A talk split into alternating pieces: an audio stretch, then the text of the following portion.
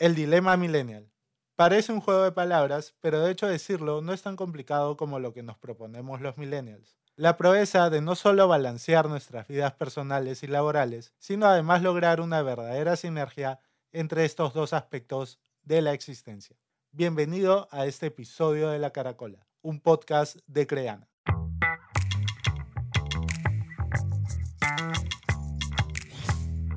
En esta caracola no escucharás una sola voz o una sola perspectiva de las cosas. Acá varias voces te aportarán una nueva forma de ver la vida.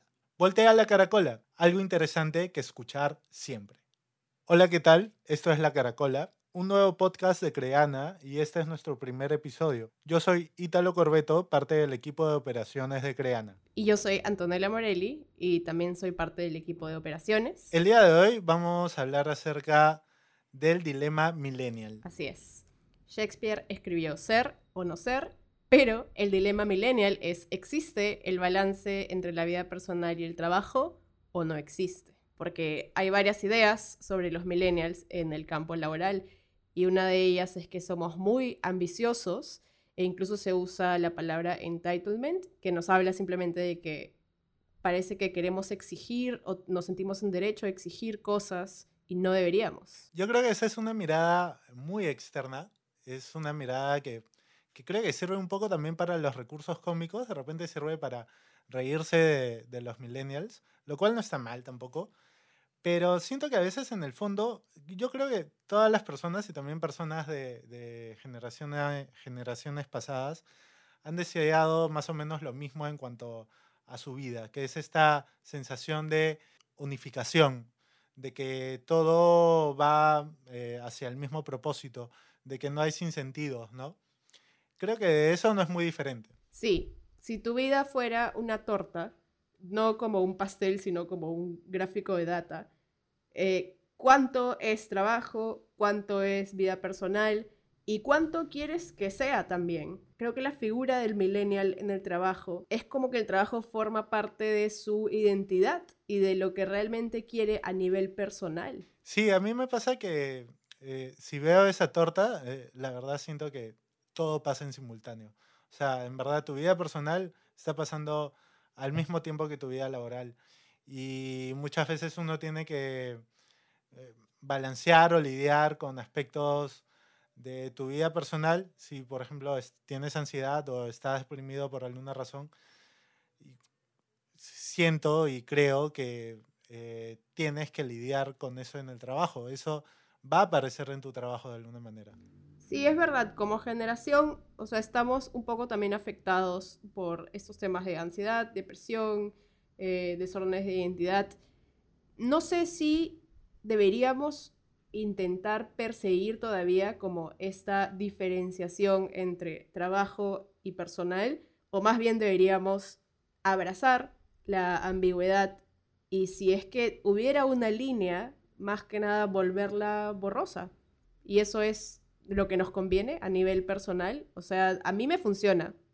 ¿Te funciona? ¿Cómo te funciona? Mira, como, como estaba diciendo hace un rato, yo creo que realmente no siento que haya una división. No veo que haya una división entre lo que es mi vida personal eh, de lo que es mi vida laboral en este momento sobre todo. Eh, creo que lo que hago en el trabajo, que en este caso eh, yo soy realizador de, los cursos en Creana, soy, me dedico al audiovisual, yo creo que cualquier proyecto que asumo, tanto de, de mi trabajo estable, mi trabajo formal, tanto de freelance que puedo asumir, creo que siempre eh, los tomo de una manera que sé que van a impactar en mí, van a impactar en mis habilidades, van a impactar en quién soy y cómo no solamente asumo cosas del trabajo, sino también de mi propia vida, o sea, retos que de repente puedo tener en cuanto a mis relaciones personales, yo creo que de alguna manera todo confluye y todo está unido. Sí, es verdad. Siento que, o sea, desde niños se nos dijo que el trabajo no era suficiente para encontrar como la satisfacción personal y que deberíamos buscar más cosas. Y al menos en mi caso, o sea, siempre lo encontré un poco complejo porque sí tengo un trabajo de oficina y sí se alinea mi propósito, me satisface, pero es verdad, no es suficiente. Pero en vez de buscar cosas, digamos, en la piscina personal, como salir con amigos o, quedarme en casa a ver Netflix o simplemente cosas, digamos, para mi desarrollo como persona. Lo que busco es otros proyectos profesionales. Eh, también soy ilustradora, además de trabajar en educación. Entonces, busco desarrollar proyectos que tengan relación a eso, con amigos ilustradores. Eh, tengo un cómic, entonces necesito desarrollar esas cosas todos los días. Así me quede en la oficina hasta tarde, porque si no me voy a sentir mal a nivel personal, o sea, voy a tener inestabilidad emocional. Es importante para mí seguir y desarrollar todas estas cosas, a pesar de que todo es trabajo. Sí, todo es trabajo y a veces se diluye un poco la, la forma del, del, tiempo libre. A veces, no sé si a ti te pasa, a mí me pasa que yo el tiempo libre a veces lo veo como una oportunidad perfecta de ocuparla con más trabajo, con más cosas que sé que debo hacer, con algún sí. proyecto aparte. Eso es muy gracioso, o sea, que se llame tiempo libre. Digamos, no es como un espacio donde debería estar libre. O no sé si tú lo ves así, cuando pienso en algo como tiempo libre, sim simplemente significa que todavía no le he asignado una actividad productiva, pero no que se va a quedar como libre. no sé. Si no voy a sentir que desperdicié mi tiempo libre. Creo que debería llamarse eh, tiempo al cual todavía no sé cómo llamarle. por definir, sí. tiempo por definir. Sí, a mí me pasa que incluso cosas que no son necesariamente, o sea, que no responden a una contratación en mi caso para hacer un video o algo, sino que son videos que yo mismo he querido hacer. Me pasa que si hay un problema ahí, si hay algo que no está saliendo bien ahí, me afecta bastante. Incluso eh, estoy a veces pensando en, en, eso durante el trabajo también. No sé si a ti te pasa, si, si te afecta de esa manera de repente el, el no lograrlas o, o, que por ahí surja algún inconveniente. Sí, claro, me frustra, o sea, me frustra mucho y para mí es fundamental este, este desarrollo de mis, de mis proyectos adicionales a mi trabajo de oficina, porque no son personales. Son necesarios para mí porque también es la forma en la que regenero mi energía de la oficina. Por ejemplo, no sé si tú te consideras una persona introvertida o extrovertida? Me lo pregunto a veces mucho y no lo sé. O sea, creo que depende del día, depende de si me levanté con ganas de, de, de, hablar o no. Así lo definiré. Sí, y siento que generacionalmente es un poco hacer la diferencia en, ah, esto siempre me lo han presentado como que tú, tú eres una persona tipo A o tipo B y esas dos personas son distintas y tienes que escoger uno. Y como generación creo que es importante que abracemos un poco la ambigüedad y digamos, no, la mayoría de personas somos ambivertidas, eh, porque no, no, no estamos hablando de nosotros cómo somos, sino de dónde sacamos energía. No estamos Ajá. definiéndonos a nosotros, sino a la forma en la que funcionamos. Entonces siento que este tema de, recargar energías del trabajo con otro trabajo también es un poco así. Hay gente que, que lo hace de esa forma y hay gente que recarga energías solamente liberándose del trabajo, viendo Netflix, saliendo con amigos, saliendo a comer o viajar, etc. Yo, honestamente, cuando viajo, lo único que, que en que pienso es, wow, podría estar haciendo eh, una ilustración ahorita, o sea, cuando, no sé, viajo y veo algo muy bonito, como un monumento o algo así, siempre pienso, ¿cómo puedo aprovechar esto para mi carrera? Y, y peleo un poco ese, ese estado como de pensamiento. Pero honestamente, no sé, a veces pienso que no debería pelearlo, porque así soy, no voy a ser así siempre probablemente, entonces simplemente debería funcionar de esa forma. Eventualmente te vas a cansar. Pero sí, mira, te voy cuento... A cambiar. Esto, sí, creo que todos nos vamos a cansar eventualmente. También moriremos eventualmente. Y por eso creo que es importante aprovechar el tiempo. Te cuento algo, ya que decías esto a veces de que hay personas que sacan energía de trabajar más. A mí me pasó hace poco que tuve que viajar a, a Ica, eh, uh -huh. acá en Perú, esto, a un cañón eh, que está en medio del desierto. Y la verdad que fue como muy, muy trabajoso llegar hasta el sitio. Eh, primero desde la semana coordinarlo en medio del trabajo estuvo cansado porque no conseguíamos una persona que nos pudiese llevar. Eh, estaba difícil porque el, el, terreno del sitio era complicado, no podíamos ir con cualquiera. Lo conseguimos, fuimos muy temprano en la madrugada del sábado para llegar temprano al lugar que esté sin gente y poder tomar las fotos que tenemos que hacer. Yo estaba tomando fotos ahí para una portada de, un disco que voy a hacer. Y me pasó que en medio de todo el cansancio, además estaba enfermo, me sentía mal. En medio de este lugar, trabajando, súper cansado, con el sol encima, de repente sentí de que de verdad me estaba llenando de energía. Y de hecho, la, el lunes de esa semana fui al trabajo con muchas ganas. O sea, de verdad siento que, que hizo mucho por mí el haber hecho todo ese esfuerzo el sábado.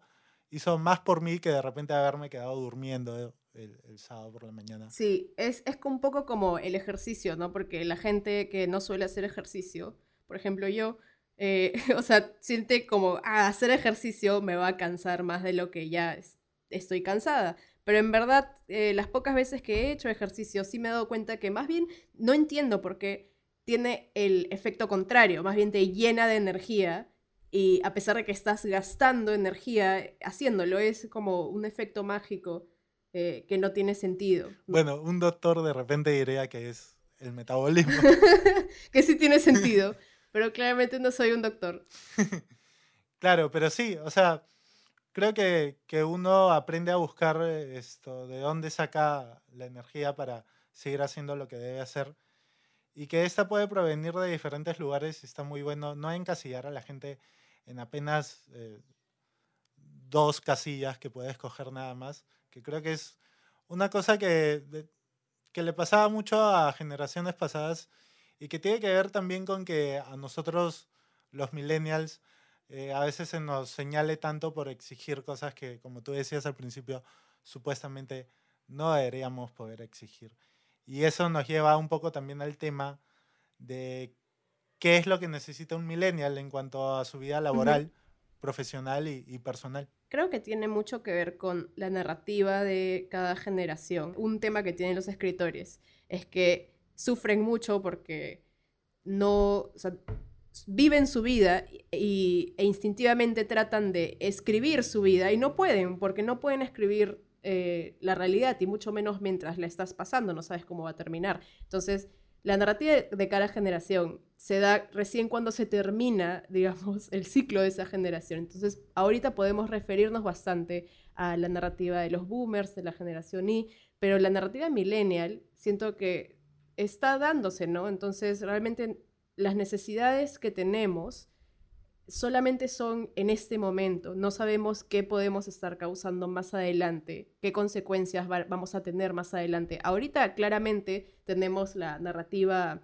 de, ok, la generación pasada eh, se ha sacrificado bastante, eh, siempre ha, digamos, cedido su, su puesto por necesidad, etc. Nosotros tenemos bastante privilegio y la idea es que lo usemos para ser felices y busquemos ser felices y probar eh, somos la generación sin hijos, no tenemos, eh, no tenemos la necesidad de poner a nadie por delante. Entonces, nuestras necesidades creo que siempre son como eh, una primera preocupación de todos, ¿no? Todos buscamos la supervivencia psicológica agresivamente, estar bien, bienestar, han salido todas estas cosas de mindfulness, básicamente se han masificado todas las tendencias como de meditación, etcétera. ¿Qué es lo que tú necesitas de tu trabajo como millennial para ser exitoso y, considerarte que estás estable? Siempre me quiero sentir retado.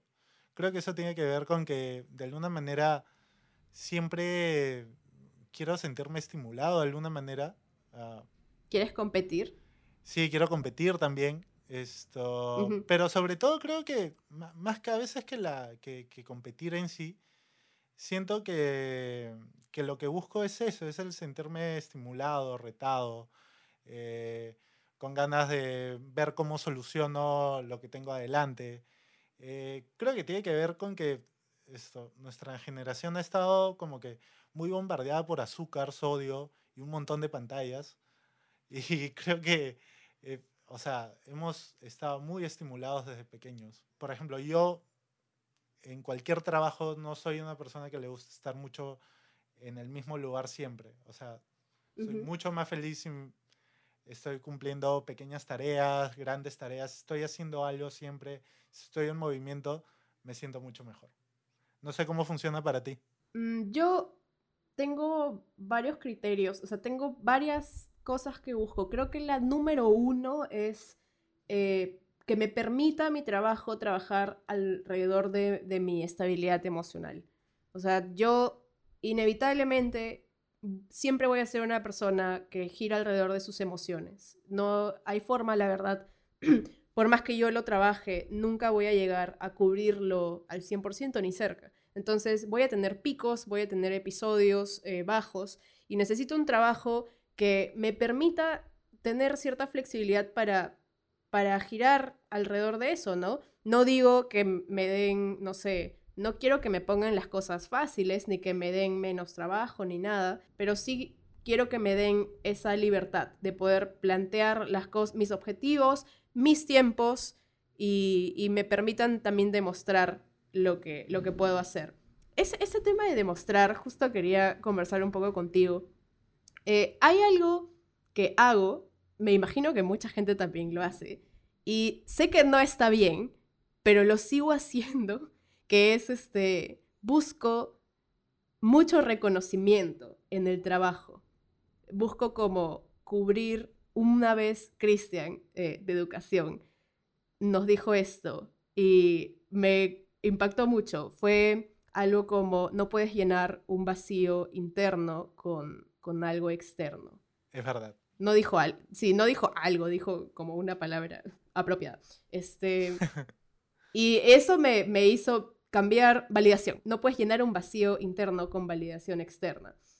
Y yo busco mucho eso, busco un, reconocimiento bastante paternalista este, en el trabajo.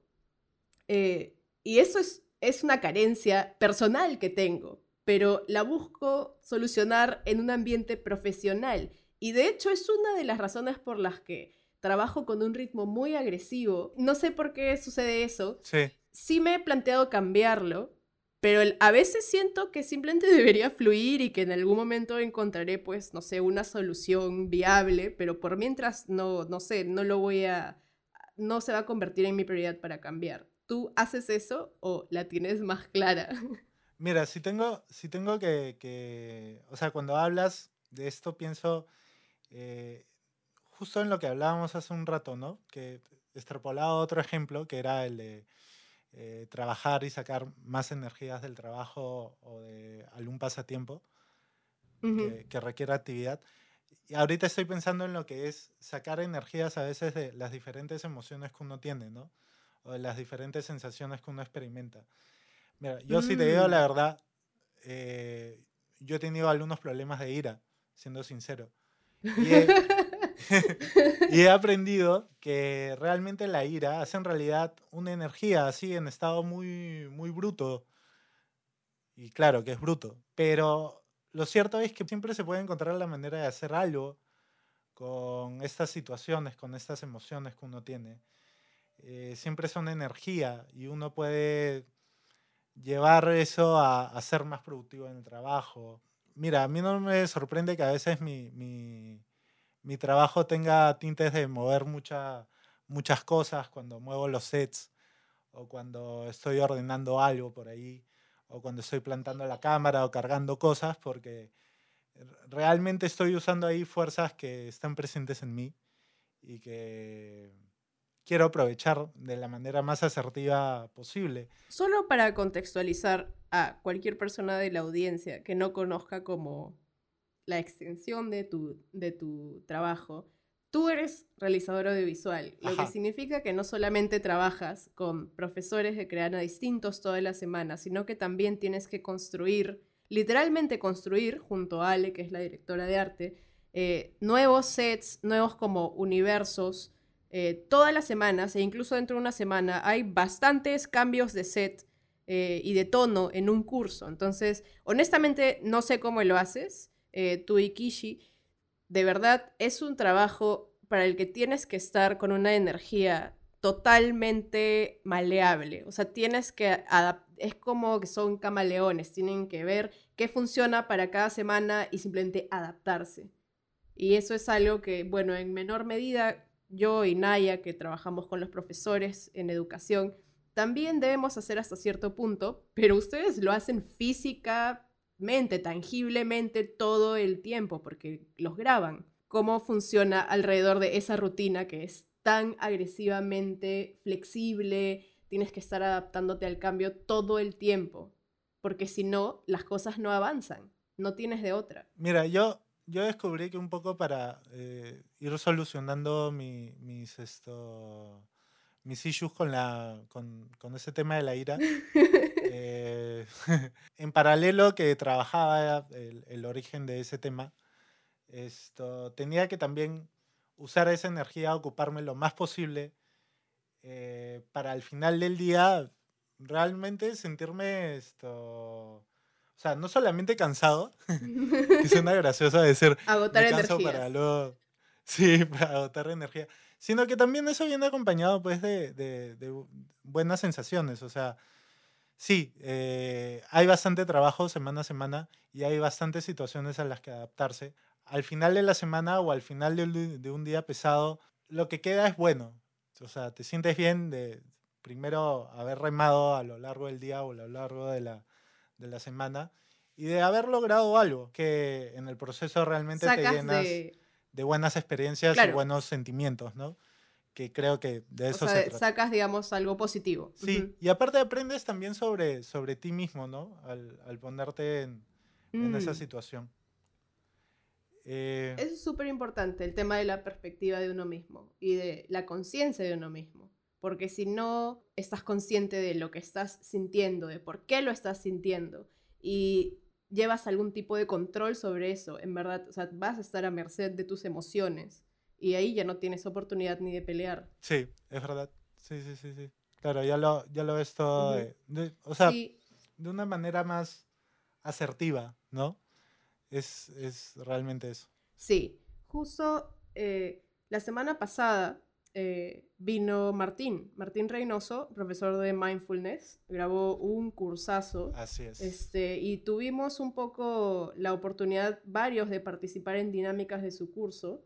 Y fue muy gracioso porque fue bastante como la oficina de un psicólogo, donde solamente tú hablas, el psicólogo no te dice nada y de la nada llegas a la respuesta, solamente porque alguien te hizo una pregunta muy estratégica eh, estuve en una sesión yo de educación y Andrés y Estefanía de postproducción. Entonces estábamos hablando de qué tan diferentes Un montón de Capricornios. Sí, tres Capricornios, increíble energía.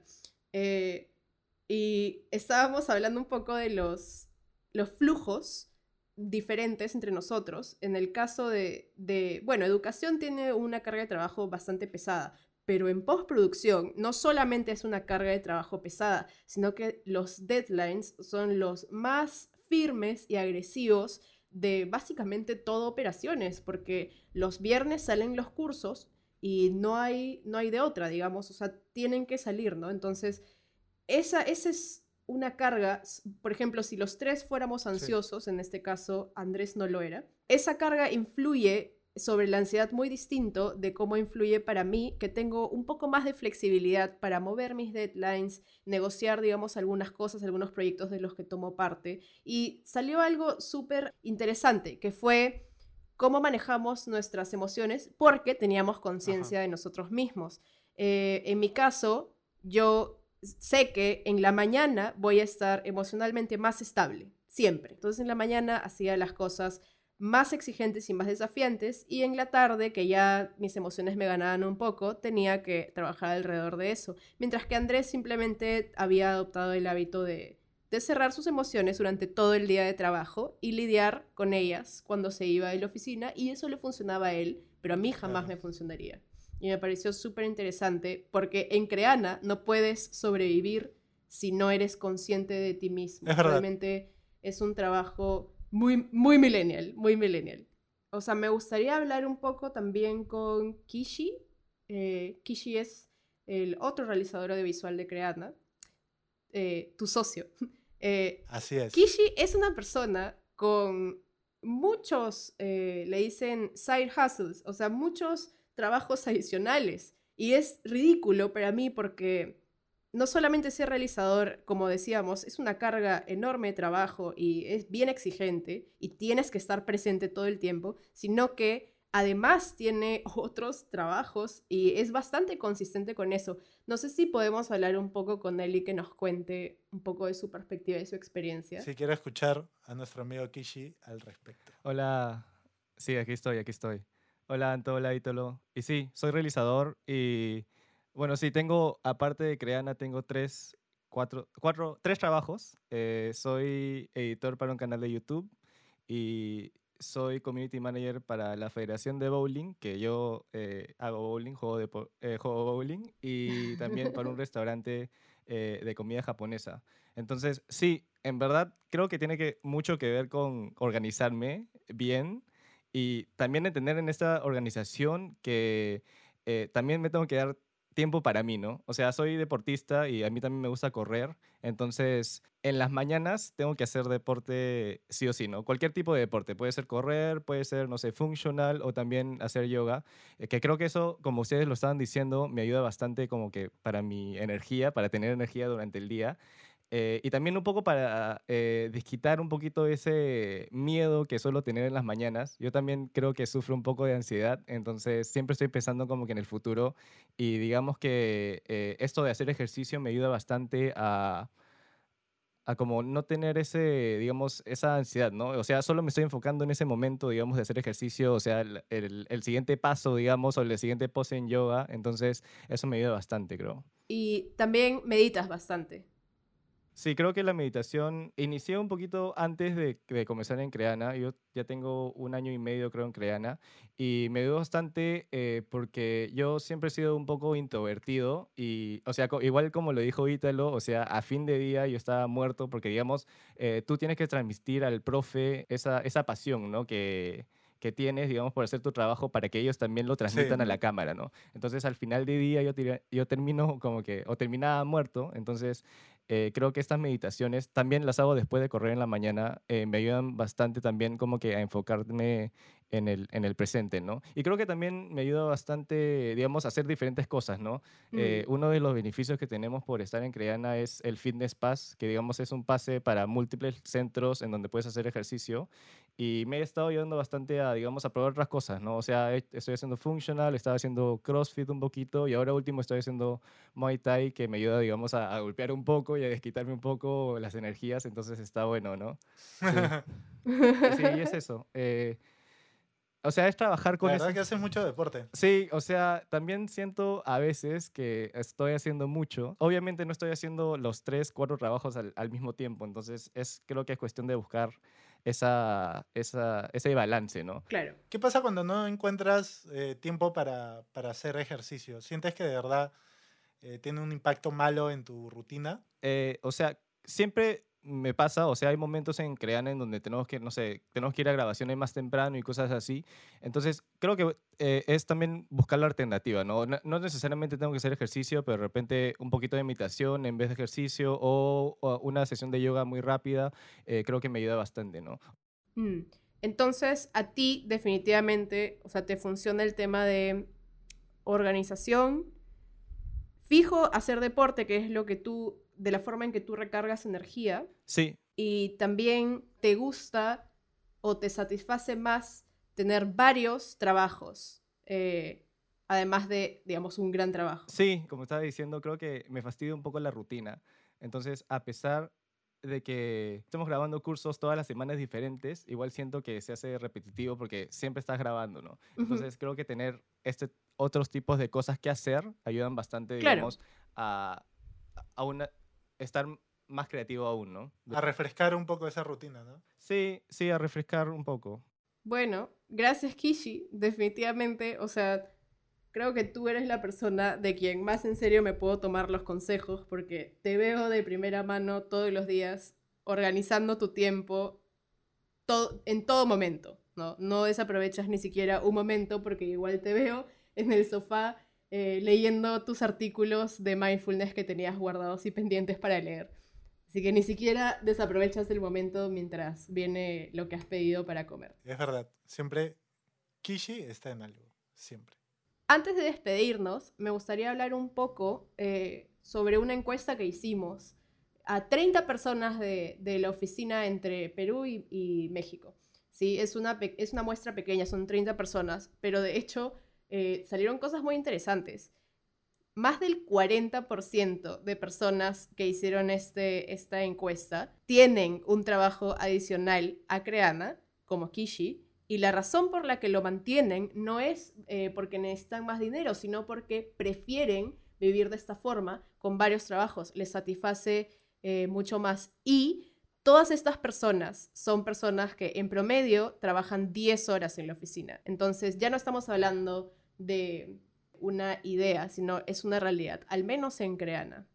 Y también me gustaría compartir eh, una anécdota que nos dejó una persona anónima. Nos dice que le costó mucho encontrar el balance entre ser novia, mamá y trabajadora, ¿sí?